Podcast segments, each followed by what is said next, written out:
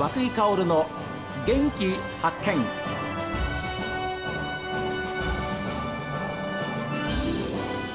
おはようございます。和井香です。和井香の元気発見。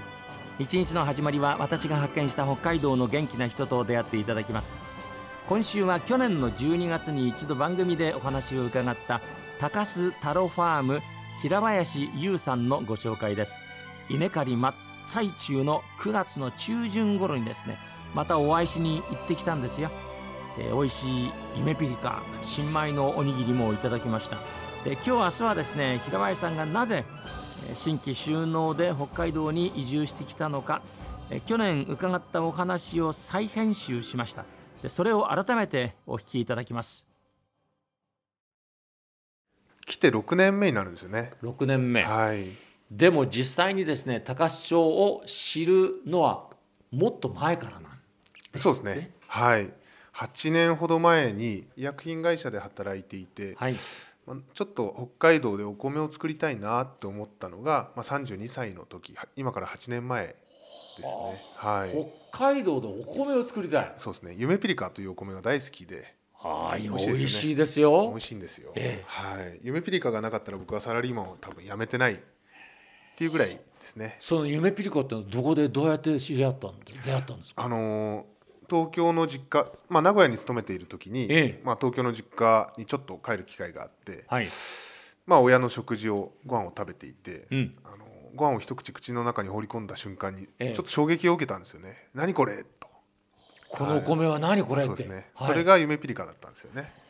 でまあそこからすぐにお米農家になりたいという思ったわけではないんですけれど、ええ、でサラリーマンをずっとやっていてで子供が生まれたのをきっかけに、うん、まあちょっとなんか、まあ、サラリーマン時代の上司というのは単身赴任の方が多くて、はい、まあ可愛い子供やまあ愛する奥さんと離れ離れに住むのはちょっと寂しいなと思って、はい、なんか意地でもこいつらと一緒にいてやろうと思って。でなんか、ええ、あの何かを作ってでもともと営業という仕事が大好きだったので、えー、ただまあ薬は自分では作れないので、はい、何なら作れるかなと思って、えー、でお米だったら作れるかなと。植えちゃえばなんとかなるだろうと。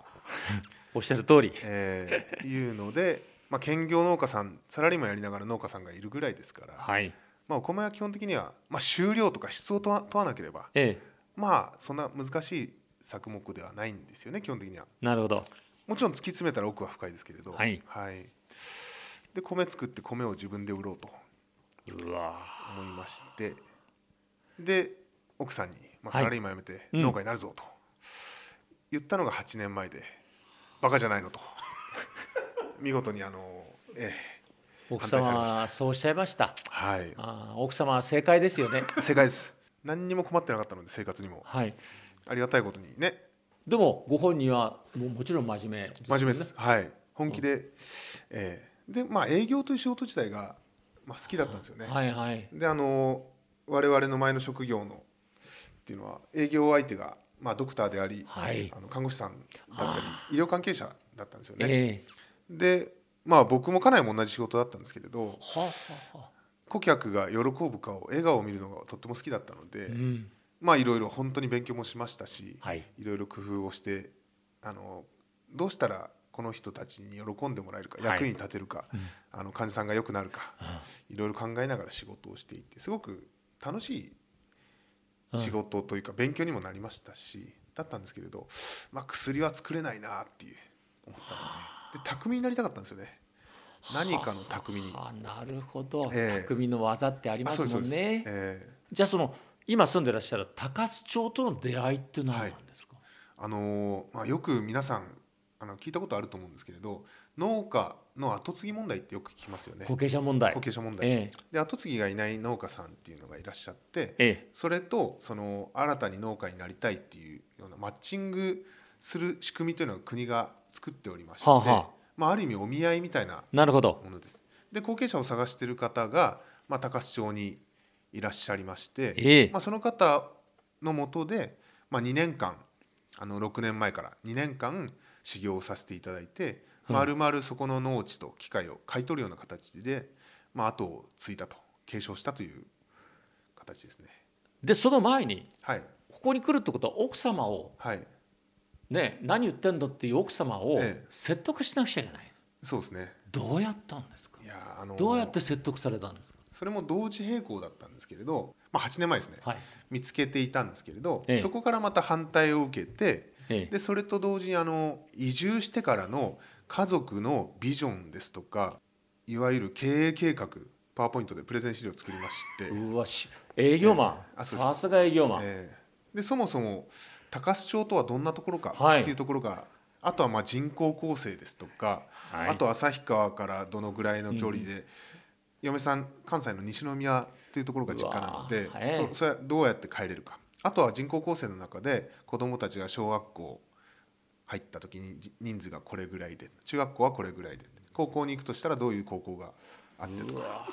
まあ、そういうことを調べるのと同時にプレゼン資料に起こしたのと同時にあとはまあ経営ビジョンというかその引き継いだ農家さんの水田が大体10ヘクタールぐらい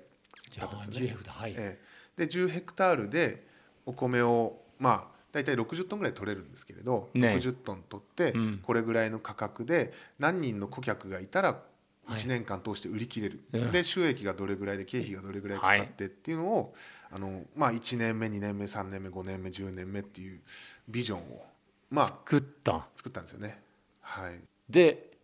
それを奥様にプレゼンした。はい。で分かりましたと。まあ最後一緒にビジネスをやっていただけませんかとというふうにごご主人が言った、はい、奥様に。そうです。で子供をあの膝の上に当時何歳だ？2歳か 3, 3歳ぐらいですかね、長男を膝の上に乗っけて、ええ、パソコンのエンターキーを押させてスライドを送らせて。で次の日にちょうど幼稚園の願書を提出する日だったんですよね。はい、これ出したら終わりだなと。でその当時34歳かな？で35歳までにまあ転職ができなければ農家になれなかったらそのままサラリーマンの人生を生きていこうっていうのは決めてたんですよね。あえー、最後のチャンスですじゃあそうしたら。ねえー、でまあ一緒にビジネスをやっていただけませんかと。で彼女ももともと薬品会社の営業やってましたし、えー、まあいろいろ豆なんですよね。うんなので僕だけの力ではなくて一緒に、まあ、そういう仕事をなりわいをやっていきたいなと思ったので、うん、まあ、そういう提案でもありましたね。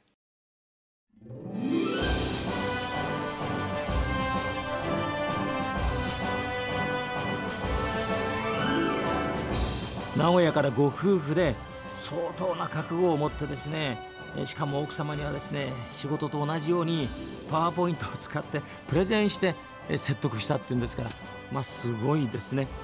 この続きはまた明日ですさあ皆さんからのメールこちらです。元気アットマーク STV.jp genki アットマーク STV.jp ファックスは0112027290おはがきの方は郵便番号060-8705 STB ラジオ和久井薫の元気発見までです。この後は北海道ライブ朝耳です。今日も一日健やかにお過ごしください。